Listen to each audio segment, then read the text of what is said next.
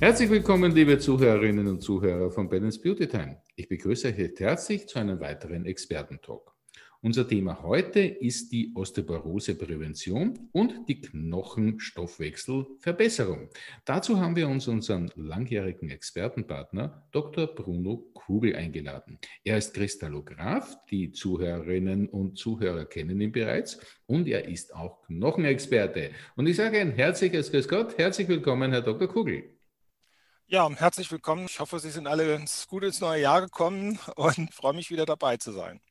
Ja, wir freuen uns natürlich mit Ihnen gleich auch sozusagen zu starten und loslegen zu dürfen über ein ja doch sehr, sehr wichtiges Thema. Manchmal könnte man vielleicht glauben, es geht ein bisschen so in der allgemeinen ja, Gesundheitsdiskussion ein bisschen unter. Darum wollen wir uns diesem Thema auch stärker widmen.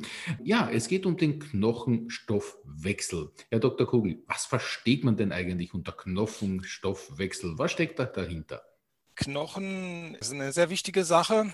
Ähm, zum einen ist es Kollagen und es wird immer gesagt, ja, wir brauchen Kalzium für die Knochen. Das ist sehr wichtig, ja. Und dann stellt sich auch die Frage, warum haben wir so viel Kalzium in unseren Knochen? Und warum haben wir dann irgendwann weniger Kalzium in unseren Knochen und mehr in unseren Gefäßen? Das ist doch eigentlich paradox. Eigentlich müsste der Körper doch aufräumen und sagen, okay, wir halten das Kalzium in den Knochen. Das ist schon die erste Sache. Und dann gibt es ähm, natürlich verschiedene Dinge, die wichtig sind für den Knochenaufbau oder für Osteoporoseprävention. Sie haben eben gesagt, so ja, das sind die Dinge, die uns durchs Leben tragen. Das ist der, ja, Bewegungsapparat sozusagen oder das Knochen sind dann auch nicht alleine zu sehen, sondern sind verbinden oder verbinden sich mit, mit Knorpel, mit Sehnen, mit Faszien. Und wenn man die Knochen vom Aufbau her anschaut, ist auch sehr unterschiedlich. Also es gibt lange Röhrenknochen, es gibt kurze Röhrenknochen oder Knochen, Knorpel, kurze Knochen, die brechen lieber. Vor allen Dingen, wenn wir an solche Dinge denken wie Wirbel und Oberschenkelhälse. Die brechen also gerade im Alter sehr, sehr gerne. Und grundsätzlich kann man jetzt zwei Dinge vom, von der Anatomie her unterscheiden. Es gibt einmal das Kollagen und das andere ist der Mineralisierungsgrad mit Calcium. Das sind zwei unterschiedliche Dinge. Und Silizium hat einen Vorteil hier. Das kann also beides unterstützen. Das ist am Kollagenaufbau wesentlich beteiligt und es ist auch an der Mineralisierung beteiligt, weil es ein Calciumtransporter ist. Aber nicht nur ein Transporter für Calcium, sondern auch für Magnesium, für Eisen, wenn wir als Knochenmark denken, da, da findet die Blutbildung statt. Da bildet aber auch das Immunsystem zum Beispiel also Blutstammzellen, aus denen natürlich rote Blutkörperchen entstehen, aus denen aber auch weiße Blutkörperchen entstehen, das ist Teil unserer Abwehr. Das heißt, Knochen ist weit mehr als unser Bewegungsapparat. Und dann wird immer gesagt, dass Vitamin D das Knochenvitamin ist.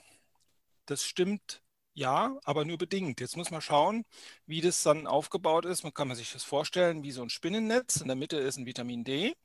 Da muss man schauen, wie groß ist der Bedarf. Und ist das, was wir an Vitamin D supplementieren im Winter, weil wir zu wenig Licht abkriegen und das alles, ob das ausreichend ist.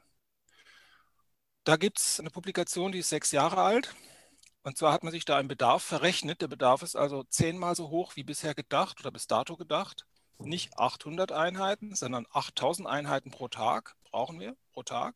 Wenn wir das selber bilden können, weil wir ins Licht gehen, ist okay. Wenn wir es nicht selber bilden können, im Winter ist dunkel und wir sitzen in Gebäuden und jetzt sowieso im Lockdown, dann ist das ein Problem. Das zweite ist Vitamin K2. Vitamin K ist ein wichtiger, äh, oder Vitamin K2 als Menachinon, MK7 Altrans. Also ich, ich, will jetzt nicht so sehr auf die ähm, Details eingehen, aber das ist ein wichtiger Kofaktor von Vitamin D. Warum? Weil es über die Carboxylierung auch ein Calciumschlepper ist. Da gibt es also auch mittlerweile Studien dazu. Auch aktuell wird gefordert, das ist von 2020, dass wir einen separaten RDI brauchen, also Recommended Daily Intake von Vitamin K2, von diesem Menachinon, weil man herausgefunden hat, ja, das trägt zum Knochenstoffwechsel positiv bei. Das verhindert auch eine Arteriosklerose, also eine Gefäßverkalkung oder Arteriosklerose und kann viele weitere positiven Effekte haben. Also gerade wenn man jetzt auch an Spätfolgen äh, des momentanen Virus denkt, es wirkt antioxidativ, das wird von Bakterien wie zum Beispiel Bacillus subtilis produziert, wenn wir an Natto denken. Also das ist fermentiertes Sojamaterial, fermentierte Sojabohnen, die sind sehr gesund. Und da gab es also Studien mit japanischen äh, Bürgern, wo man festgestellt hat, okay, das wirkt sich positiv auf den Knochenstoffwechsel aus. Das heißt, Knochenstoffwechsel ist wesentlich wichtiger sozusagen für unseren gesamten Organismus als nur für die Knochen. Das heißt, es hat wirklich einen ganz, ganz massiven Einfluss. Das hat einen massiven Einfluss, natürlich. Man kann jetzt noch weiter reden darüber. Wir nehmen also auch zu wenig Vitamin K2 zu uns. Dann haben wir einen Magnesiummangel. Stress schlägt uns auf den Magen. Das heißt, wir haben weniger auch als äh, an, an, Vitamin C, an Magnesium, das sind alles auch, also Vitamin C baut unter anderem Kollagen auf, auch zusammen mit Silizium, da gibt es auch eine Verbindung. Und wenn wir Stress haben, verbrauchen wir mehr Vitalstoffe, mehr Vitamin C, mehr Magnesium. Das heißt, wenn sich der Bedarf erhöht und wir geben dem nicht statt, weil wir uns ungesund ernähren, oder weil wir uns so ernähren, dass wir kein oder zu wenig Magnesium kriegen, zu wenig Vitamin C bekommen, dann macht der Körper folgendes. Dann regelt der Parathormon hoch. Parathormon ist ein Hormon, was Kalzium im System bereitstellt. Und wenn wir davon zu wenig haben, dann nimmt, da sagt das Parathormon, naja gut, dann nehme ich es halt aus den Knochen. Das heißt, der Körper regelt sich selber, aber sozusagen negativ, weil er es von den Knochen nimmt. Genau, dann geht uns der Stress buchstäblich auf die Substanz, mhm, auf die mhm. Knochen. Der Stress dann dauerhaft andauert und wir essen auch dann nicht immer genug Kalzium gemessen an unserem Stressbedarf. Das wird nämlich auch verwendet, zum Beispiel zum, wenn wir jetzt übersäuert sind und äh, zu viel Säurefunktion im Körper haben, weil wir das alles nicht richtig abbauen können oder nicht vollständig verbrennen zu Kohlendioxid. Das ist ja auch eine saure Funktion sozusagen. Calcium ist wichtig, um diese ganzen Säuren zu neutralisieren. Das heißt, Calcium macht nicht nur Knochenstoffwechsel. Und wenn der Körper sagt oder die Evolution sagt, wir haben 1000 bis 1200 Gramm im Körper, dann muss das ja für irgendwas gut sein. Mhm. Das ist nicht nur der Knochen, die Knochenmineralisierung. Also da steckt noch viel, viel mehr dahinter. Mhm. Und das kann man kaum in einem einzigen Seminar oder Webinar oder äh, Interview-Podcast irgendwo abbilden. Mhm. Das ist sehr, sehr komplex, darum äh, freue ich mich ja da mit Ihnen darüber sprechen zu können. Herr Dr. Kugel, aber das klingt jetzt für mich einmal als ganz, ganz wichtiges Element Ernährung. Und natürlich sozusagen jetzt einmal, was führe ich mich zu, was führe ich mir zu, steht an oberster Stelle. Gehen wir da gleich ein bisschen tiefer rein. Welche Lebensmittel sind denn da geeignet, uh, um den Knochenstoffwechsel sozusagen ein bisschen anzuregen, möglicherweise? Da muss man jetzt auch unterscheiden, was Calcium und Silizium macht. Es ist wichtig, sich vor allen Dingen auf die Transporteure von Calcium zu konzentrieren. Und das sind in meinen Augen Silizium und Vitamin K2, aber auch im weiteren Magnesium, das ist auch in den Knochen gespeichert. Damit sind wir bei Grünem. Wir haben eben schon das Natto angesprochen. Also fermentierte Speisen sind eigentlich super dafür. Dann ist alles, was Stress reduziert, also Vitamin C-reiche Kost, da sind wir auch teilweise wieder bei Obst und Gemüse, wäre auch wichtig oder ist auch wichtig, da muss man kein Konjunktiv verwenden. Sind natürlich weitere Kofaktoren vom Vitamin D, wenn ich da eben noch ein bisschen weitermachen darf. Also Vitamin A-reiche Dinge, und vor allem Zink. Wir haben Zink nicht zu, nur zur Bekämpfung von äh, entzündlichen Erkrankungen, sondern auch für die Entgiftung und fürs Hormonsystem. Und Silizium ist in der Weise auch wichtig äh, oder verbunden mit dem Hormonsystem. Also das ist östrogenabhängig, das ist äh, wichtig für die postmenopausalen Frauen, die mhm. dann irgendwann Osteoporose entwickeln. Das ist ein Zusammenhang, den habe ich selber bis vor zwei, drei Jahren nicht so richtig verstanden, den verstehe ich heute viel, viel besser. Da spielt der Knochenstoffwechsel eine sehr, sehr massive Rolle, wenn es ums Thema Klimakterium ja, geht. Ja, auch. Mhm. Also jetzt nicht nur Östrogen, Progesteron, zu viel Östrogen, zu wenig Progesteron, sondern insgesamt zu wenig Hormon. Mhm. Das hängt damit zusammen, dass wir wenige oder weniger Silizium zuführen, weil es diese Balance zwischen Magnesium und Calcium ausgleichen oder Calcium zu Magnesium ausgleichen kann und damit auch Hormondysbalancen ausgleichen kann. Nicht alleine, da gehört vielleicht auch Jams und ich weiß nicht, die, die, die Therapien von Dr. Rimkus und Rotklee und Cissus, der Knochenheiler ähm, und noch einige andere Dinge dazu. Aber ganz wichtig sind da diese Vitamin D-Kofaktoren. Und da kann man gucken, was ist in der Ernährung drin. Also rotes Gemüse zum Beispiel, Möhren. Je intensiver die gefärbt sind, umso besser. Jetzt kommt noch eine Sache dazu, was mit der momentanen Angst und Panik verknüpft ist. Das ist Zinkmangel, haben wir weit verbreitet. Und dann haben wir Vitamin A in Form von Beta-Carotin, das ist aber Provitamin A. Und Zink aktiviert aktives Vitamin A in den Nieren. Und wenn wir Angst und, und zur Angst und Panik neigen, dann haben wir einen wichtigen Kofaktor von Vitamin D, der fehlt. Das ist Vitamin A in Form von Retinol, Retinal, Retinsäuren. Das sagt auch Dr. Uwe Gröber, er ist äh, Apotheker und hat ein eigenes Institut für Mikronährstoffmedizin. Da kann man sich äh, also auch schlau lesen, hat diverse Publikationen, Bücher geschrieben. Also das ist ein langjähriger Experte, der viele Standardwerke geschrieben hat. Der sagt es auch. Vitamin A ist genauso ein Hormon wie Vitamin D. Und da haben wir, das ist auch ein Schleimhautvitamin. Mhm. Mhm. Silizium ist ein Schleimhautmineral. Ja. Hm.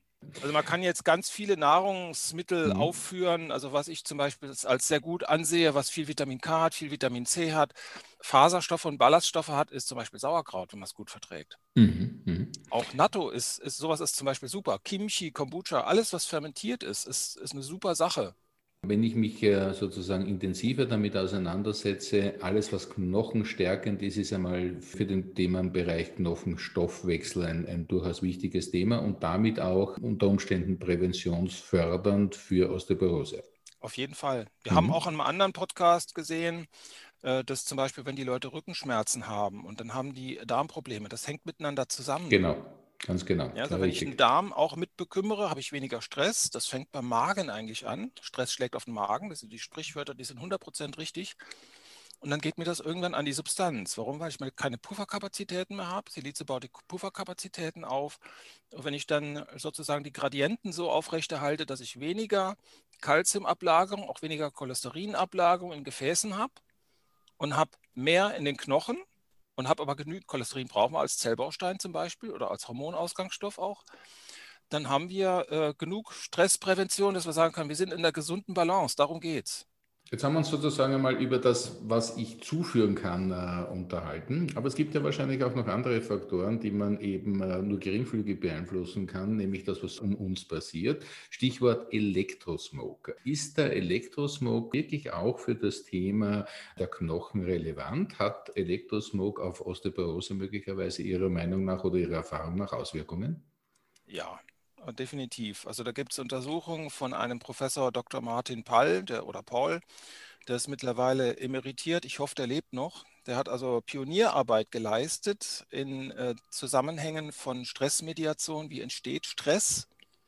Und der hat eben auch gesagt, okay, Stress macht unsere Vitamin C-Speicher leer, das räubert die leer. Das heißt, damit haben wir weniger Kollagen.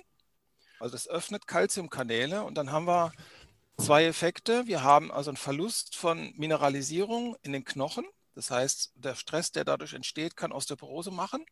Und dann gibt es auch weniger ja, Kollagen, weil zu wenig Vitamin C da ist. Das hängt damit zusammen, dass wir evolutionsbiologisch kein Vitamin C mehr herstellen können. Das geht bei Tieren ganz einfach. Die machen das aus Glucose, also aus Zucker, aus dem Brennstoff und äh, machen daraus dann Ascorbinsäure in ganz wenigen Schritten. Und zwar, wenn sie viel Stress haben, umso mehr. Je mehr Stress, umso mehr Vitamin C produzieren die. Und das können die Menschen natürlich nicht. Und wenn die Menschen viel Stress haben, kein Vitamin C produzieren können, dann geht das möglicherweise ungut aus. Und die erste Sache, die davon betroffen ist, sind die Knochen, weil das das dichteste Material ist. Das hat also am meisten, am dichtesten Kollagen. Mhm, mhm. Herr Dr. Kugel, hat das äh, Ihres Wissens nach auch Auswirkungen, wie intensiv die Strahlung ist, beziehungsweise die Kombination der Strahlungen und so weiter? Ja, denke ich auch. Also das muss man immer ganz, also Elektrosmog muss man immer sehr, sehr differenzieren, was das für Strahlung ist. Vor allem die hochfrequente Strahlung ist für unsere Membranen so etwas, wenn man sich das vorstellt, wie ein Lautsprecher, unsere Membranen, also Lautsprechermembran ist auch eine Membran und eine Zellmembran ist auch eine in Anführungszeichen Lautsprechermembran. Das heißt, wenn ich eine hochfrequente Strahlung darauf loslasse, dann muss ich mir anschauen, wie reagiert das? Also wie reagiert die Oberflächenmembran, die Zellmembran, die ja, Gefäßmembran, aber auch die Zellorganellen. Wie reagieren die Mitochondrien? Die sind, ich weiß nicht, wie oft gefaltet. Wie reagiert das endoplasmatische Retikulum? Wie reagiert unsere DNA? Zum Beispiel, wenn wir jetzt an Röntgenstrahlung denken. Wenn die also sehr intensiv und fokussiert ist, dann kann ich also, wenn ich in der Nähe vom Kernkraftwerk wohne, dann kann das ungut ausgehen. Das weiß mhm. man. Mhm. Und wenn dann Elektrosmog zusätzlich kommt, das heißt, das sind immer überlagernde Effekte. Das ist nie nur 5G oder ein Handy oder ähm, zum Beispiel ein Bildschirm, das hat eine, jeweils eine andere Strahlung, ein anderes Muster und da gibt es Interferenzen. Und da gibt es viel zu wenig Untersuchungen. Also wir mhm. können nicht mehr ohne Internet, wir können nicht mehr ohne Handys, wir können nicht mehr ohne Computer. Das war ein Segen, aber es ist auch ein Fluch. Das ist richtig, was Sie sagen, und vor allem es geht um diese vernünftige Nutzung, nicht? Und ähm, es geht natürlich auch um das, dass man es etwas langfristiger einmal betrachtet. Das sind alles neue Technologien, sind ja auch wirklich erst in den letzten Jahrzehnten entstanden oder zumindest gesellschaftlich relevant geworden. Und da muss man schon noch ein bisschen genauer hinschauen. Aber nochmal zurück ja. zum Thema der Osteoporose und zum Knochenstoffwechsel. Sie sprachen ja zuerst auch so vom äh, Oberschenkelhalsbruch ähm, Richtung Volkskrankheit, wenn ich es richtig herausgehört habe. Das heißt, da gibt es ja auch noch diese zweite große Volkskrankheit, die Kalkschulter zum Beispiel.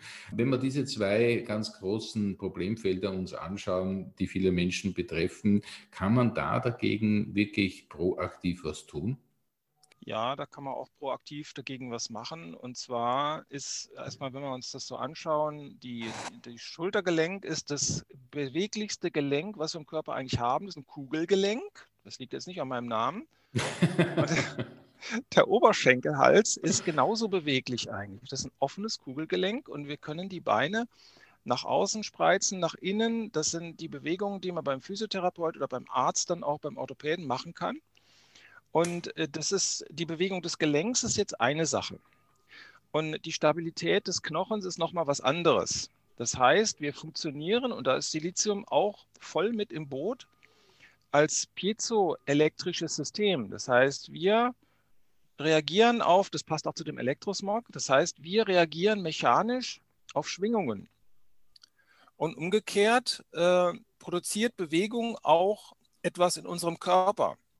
Das bewegt nämlich auch Energie. Also wir bewegen uns, damit bewegen wir auch die Gefäße und die Muskelpumpe und Sehnen, Faszien, Gelenke, alles, was da dran hängt, also Knorpelmaterial, wofür Silizium auch wichtig ist im Übrigen. Und wenn wir da Prävention machen wollen, dann müssen wir gucken, dass wir der, den Knorpel aktiv halten, damit wir keine Schmerzen kriegen dort, damit wir uns weiter bewegen können. Mäßig, nicht übermäßig. Und die Bewegung ist wichtig. Wenn das nicht geht oder wenn das nicht mehr gut geht, dann kann man gucken, dass wir die Faszien aktivieren. Die Faszien und der Zwischenzellraum, das habe ich jetzt äh, in dem Podcast jetzt noch nicht so gesagt, weil das für die Knochen jetzt speziell sicher nicht so relevant ist. Die müssen aber fest und elastisch sein, die Knochen. Die Festigkeit macht Calcium und die Elastizität macht Silizium. Das ist ganz wichtig. Mhm. Wenn wir mhm. jetzt mhm. neu geboren sind, dann haben wir mit Silizium sind wir vollgepumpt sozusagen. Und da haben wir Babyhaut und im Alter kriegen wir Falten. Das ist für Knochen genauso. Das ist irgendwo ein Prozess des Alterns, mit dem die Verkalkung verbunden ist. Also das ist, wie gesagt, irgendwie biologisch, ja, die Alten und Verkalkten, das ist auch so ein Sprichwort. Das mhm. klingt ein bisschen böse, aber und wenn wir jetzt gucken, äh, was Bewegung alleine macht, in jeder Form, also entweder aktiv, wir bewegen uns draußen an der frischen Luft, da kriegen wir auch noch mehr Sauerstoff ab, das ist ganz wichtig, weil das, das Knochen ist kein statisches Gewebe, das ist ein sehr mobiles Gewebe, wo sehr viel Austausch stattfindet. Und wir brauchen die Bewegung. Wir brauchen auch Physiotherapie. Wir brauchen auch eine Fasziengeschichte, also Faszienmassage. Früher hat man das Rolfing genannt, heute nennt man, nennt man das Liebschau und Brach. Das meint eigentlich das Gleiche. Mhm. Also ein guter Osteopath kann hier Wunder bewirken. Mhm. Und jetzt komme ich noch einmal zurück zum Thema des Zuführens. Ich möchte nochmal gerne aus Silizium zu sprechen kommen. Da gibt es ja auch feine Unterschiede, wie ich das zum Beispiel mit Nahrungsergänzungsmitteln äh, dementsprechend äh, steuern kann, beziehungsweise den Siliziumanteil mir positiv zuführen kann. Da gibt es ja auch Unterschiede im Sinne der Verträglichkeit, wie das mit dem Verdauungstrakt wirkt und so weiter. Können Sie uns da noch ganz kurz ein, zwei Aspekte liefern? Ja, und zwar ist die Frage, wie die Aufnahme ist. Also die Aufnahme von Silizium ist erstmal an die Mitochondrienleistung gebunden und man hat also im Zuge der Untersuchung, wie, ist, wie wird der Knochenstoffwechsel reguliert, herausgefunden, dass im Zuge von Wachstum, und ich sage jetzt mal, also Wachstum, das ist belegt an Studien, an Tieren, und ich sage jetzt mal auch, das ist für Menschen so, das im Zuge stärksten Wachstums und mein Zusatz im Zuge von Reparatur, wenn einen Knochenbruch haben, dann wird hier erstmal Kallusknochen gebildet, also so ein, so ein Reparaturknochen wie eine Narbe könnte man sagen, das wächst, verwächst dann später. Und wenn wir uns überlegen, dass im Zuge der, von Wachstum und Reparatur die Konzentration von Silizium ähnlich hoch ist wie die von Calcium, Das Calcium ist ein Mengenmineral. Das ist total neu gewesen damals, bahnbrechend, buchstäblich. Und dann, dann wissen wir, wie wichtig Silizium ist für die Knochen. Jetzt ist die Frage, der Körper reguliert intelligent. Das heißt, Silizium ist eine Art Feuerwehrmineral. Es ist schneller am Workout als alle anderen. Und wenn es alle oder andere, die meisten Spurenelemente transportieren kann, dann sieht man, dass es einfach unverzichtbar ist. Wie komme ich jetzt an die Knochen und wie kann ich dann entscheiden, wenn ich jetzt Silizium substituiere, kommt das wirklich in die Knochen? Das heißt, kommt es da an? Hängt dann mit der Anwendung zusammen, trage ich das außen auf oder ich favorisiere tatsächlich dieses Hautöl oder dieses Skincare-Produkt von Rilling Healthcare. Das hat deswegen Auswirkungen, weil es, wenn man das zum Beispiel oral nehmen würde, dann folgt es dem Verdauungstrakt und es wird immer nur ein bisschen aufgenommen. Also wenn es einen Retardeffekt hat und ich trage es von außen auf die Knochen auf, wenn ich zum Beispiel Bandscheibenprobleme habe mhm. oder auch ein Knorpelproblem, das, ist, das, das bleibt nicht im Unterhautfettgewebe, sondern das geht dann auch von außen in die Knochen. Warum? Weil der Weg einfach kürzer ist. Klingt logisch. Und das ist, das ist wichtig zu wissen. Da kann ich also feine Unterschiede produzieren. Welches Produkt nehme ich jetzt? Oder allgemein, welche Kombination wende ich an, auch von der Ernährung her? Ich kann mir das jetzt zusammenmixen.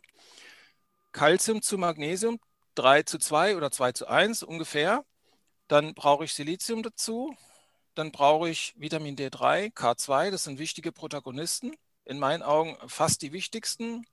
Und dann vielleicht noch, wie ist meine Nierengesundheit? Das hängt nämlich auch dann mit diesen Knochenvitaminen zusammen. Da gibt es noch mehr Hormone, die das regulieren, Calcitonin und Calcitriol. Calcitriol ist aktives Vitamin D. Dafür brauchen wir Magnesium wieder.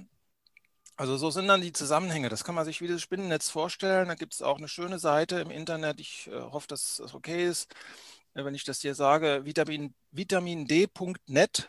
Das ist die Seite von Dr. Schweikart. Da steht sehr, sehr, sehr viel und umfangreiches Material dazu. Und man weiß auch das nächste, dass wir ja einmal über Bakterien das vielleicht äh, steuern können. Da gibt es einen Bacillus subtilis, der ist im Dickdarm heimisch und der auch für weniger Stress sorgen kann, der dafür sorgen kann, dass die Kalziumgeschichte besser funktioniert. Das ist also sozusagen auch ein Knochenbakterium, wenn man so will. Also Darmgesundheit hat immer Einfluss auf die Knochengesundheit. Die andere Sache ist, dass es eben auch genetische Regulationen gibt. Auch in Kombination. Das ist überhaupt noch nicht überschaubar.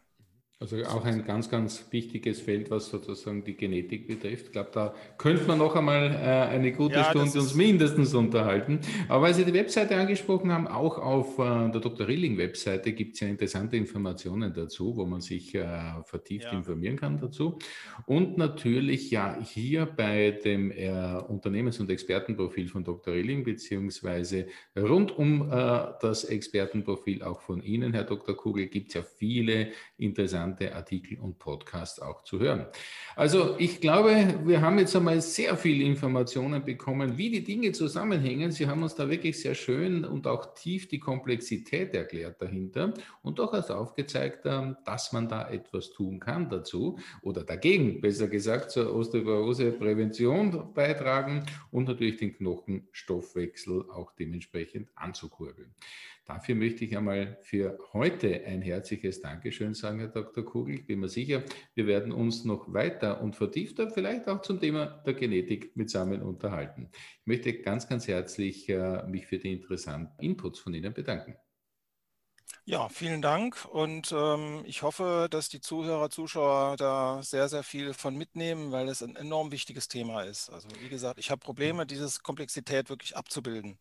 Also ich glaube, das ist Ihnen sehr, sehr gut gelungen, denn es ist ja wirklich extrem komplexes Thema, aber ich glaube, hat, ähm, man hat wirklich die, die wichtigsten Punkte mal herausgenommen, sodass es klar geworden ist, wie die Zusammenhänge sind. Und man kann sich ja weiter vertiefen und weiter sozusagen in das Thema hineinbegeben. Und das ähm, ist natürlich auch eine herzliche Einladung, liebe Zuhörerinnen und Zuhörer. Ja, aber für heute möchte ich mich natürlich auch bei euch ganz herzlich bedanken. Schön, dass ihr wieder mit dabei wart bei diesem Balance Beauty Time Experten Talk. Ja, also weitere Informationen findet ihr natürlich hier auf den Experten- und äh, Unternehmensprofilen bei Balance Beauty Time zum Thema Dr. Rilling beziehungsweise zum Experten Dr. Kugel. In diesem Sinne, schön, dass ihr mit dabei wart. Gesund bleiben, bis zum nächsten Mal. Tschüss und auf Wiederhören.